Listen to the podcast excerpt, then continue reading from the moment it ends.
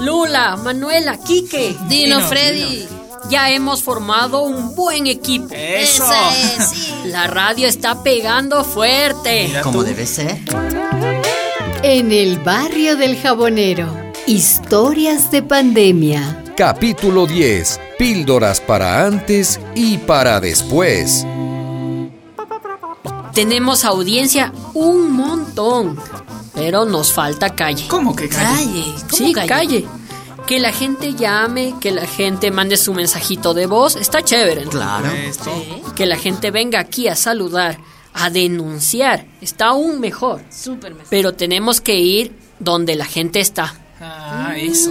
Yo, por ejemplo, le oí decir a un viejo radialista que la mejor radio se hace fuera de la radio. De acuerdo, Manuela, sí. Ir al parque, al mercado, a la cancha de fútbol. Eso. Totalmente, Vamos qué a las buena idea. comunidades. Me encanta esa idea, me encanta. Pero, ¿por qué no vamos primero a la cabecera del río? Ahí donde esos mangajos quieren hacer una mina de oro. Dicho y hecho, brothers. Nos vamos. No, Vamos, vamos. eso. Ichi. Vamos. Yo estoy orgulloso de Freddy, mi único hijo, que no pudo conocer a su madre porque murió en el parto.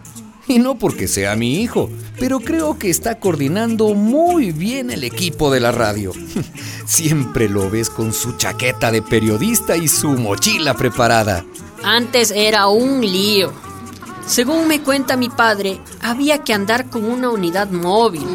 Imagínense la antena, todo el cablerío. pues.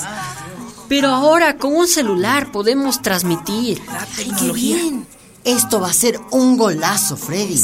La buen vivir en el lugar del crimen, Pues, Y se dice. donde el tal Wilson Guadaña quiere instalar la empresa minera. Guadaña no, Gualachi. Igual de afilado. bueno, Manuela, tú te quedas en cabina para el enlace. Ay, no, porque yo. Ay, bueno, en otra te toca. Lula y yo vamos a terreno. Listo, listo, listo. Quique, Dime. Quique, ojo abierto para ver quién se asoma. Sí, claro. Acuérdate que ese Wilson nos amenazó. Esa gente es más mala que el coronavirus. Mira, sujeto.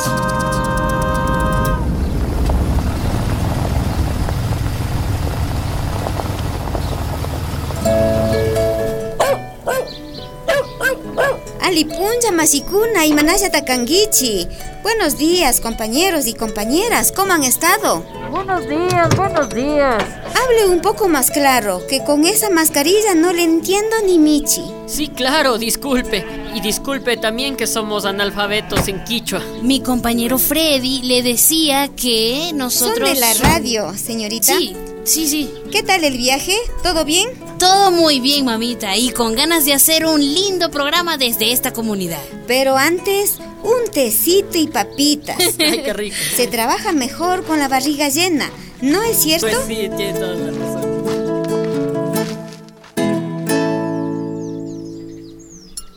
El problema, Mashi, el problema es que aquí no tenemos señal de internet.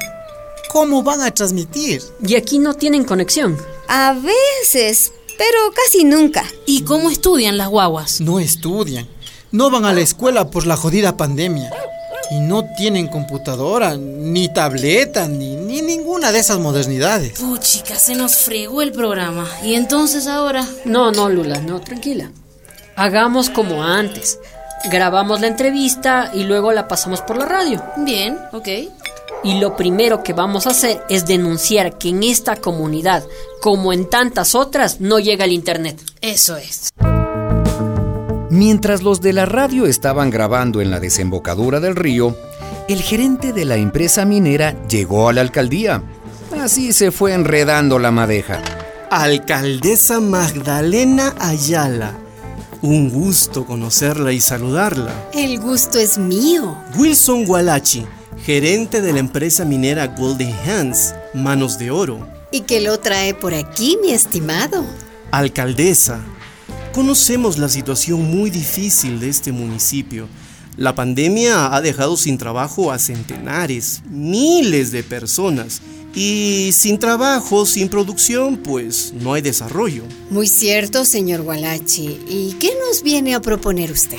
Precisamente, alcaldesa, nos alegramos de poder aportar con un granito de arena o mejor dicho, un granito de oro. Solucionar los problemas de este municipio. A ese Wilson Walachi no le falta saliva. Se quedó hablando y hablando, mostrando mapas, estadísticas, contando las mil maravillas de su empresa. Entonces, amiga mía, Sí, señor Gualachi. nuestra empresa podrá dar empleo a muchísimos hombres y hasta mujeres del municipio. Además de las regalías mineras que van al Estado, la Golden Hands se compromete a varias obras sociales. Mmm, ¿como cuáles? Suena bastante interesante. Interesantísimo, alcaldesa. Verá, haremos una escuela por aquí, un hospital, carreteras de acceso desde la cabecera del río hasta los barrios del municipio. Caramba, todo eso. En fin, alcaldesa, desarrollo. No quiero aparecer como Santa Claus, pero sí, sí, claro que sí, podemos ayudar mucho. Y lo más importante, que vamos a instalar aquí, aquí en el municipio, una internet de alta velocidad.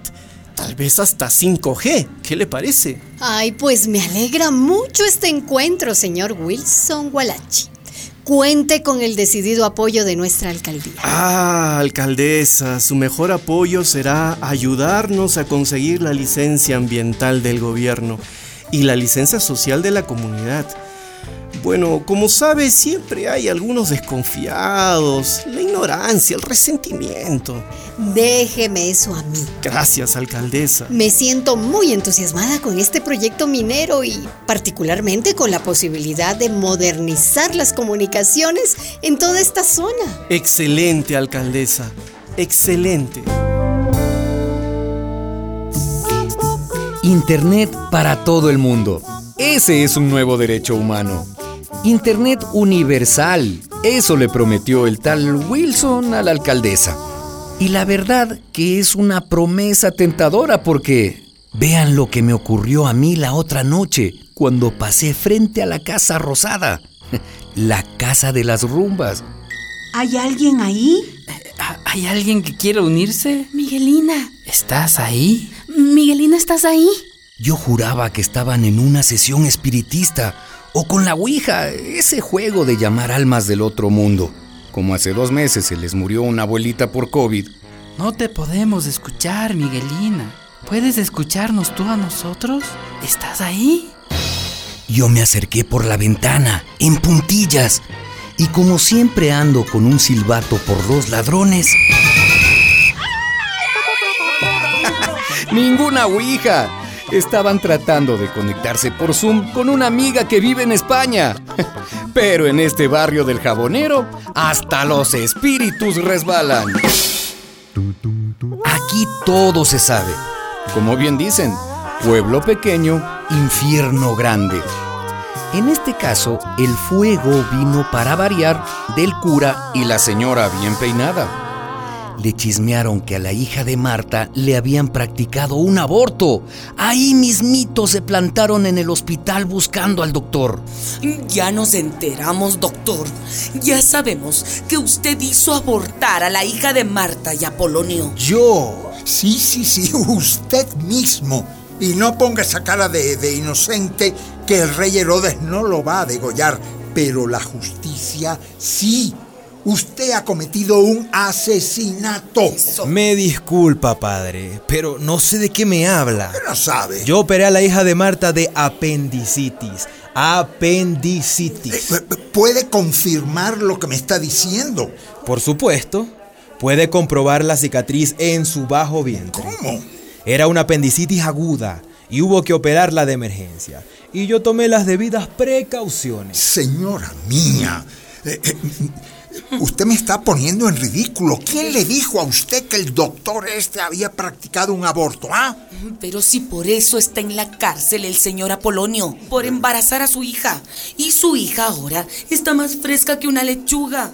La corrijo, señora. Apolonio está preso por incesto, por violar a su Eh, hijita. Nadie dijo que la embarazó. Sin embargo, Sin embargo, ¿qué? ¿Qué? Como cada año hay miles de niñas embarazadas contra su voluntad, hemos acordado con las autoridades sanitarias entregar gratuitamente las pastillas de emergencia. ¿Cómo? ¿Qué pastillas? Las píldoras del día siguiente. No Se entregarán en todas las farmacias del municipio. ¿Qué dice usted, matasanos? Si esas pastillas son abortivas. Se equivoca, señora. Esas pastillas no son abortivas. Impiden la fecundación y una preñez forzada. Ya lo declaró la Organización Mundial de la Salud. Sálvenos, Jesús. Lo único que falta ahora es que, que- que se pongan a repartir anticonceptivos como quien regala caramelos, ¿no? Eso quieren. Por supuesto, señor cura, es nuestra obligación prevenir los embarazos no deseados. Tal vez usted no los usa, pero la gente sí, especialmente los jóvenes. Los anticonceptivos, óigame bien, los anticonceptivos están prohibidos por el Papa. Sí, así es. Qué extraña prohibición, padre. ¿Por qué? Porque si tanto les preocupan los abortos, con anticonceptivos se reducirían bastante, ¿no le parece? Lo que aumentaría es la promiscuidad, el hedonismo, el frenesí sexual, Dios mío. Mm, No proyecte sus carencias, señora. Con anticonceptivos las mujeres y también los varones pueden decidir si quieren o no tener hijos. Hijos los que Dios mande, ¿me oye? Los que Dios mande. No meta a Dios en esto, padre. Los que embarazan son los maridos borrachos que las violan dentro del matrimonio. O los apolonios que abusan de las niñas. O tanto sinvergüenza que anda suelto. Esa es la cruz que Dios nos ha dado a las mujeres. Y dale con Dios. Son ustedes las mujeres las que tienen derecho a decidir. Así que píldoras para el día después y anticonceptivos para el día de antes. Como dice un colega, más vale prevenir que amamantar. Puede ser. Vámonos, padre, Sí, vámonos. Vámonos, vámonos. Este pueblo va camino a la perdición. ¡Aléjate, Satanás! Perdónalo, Jesucristo. Vámonos, vámonos. En el barrio del jabonero, historias de pandemia. Una producción de radialistas apasionadas y apasionados.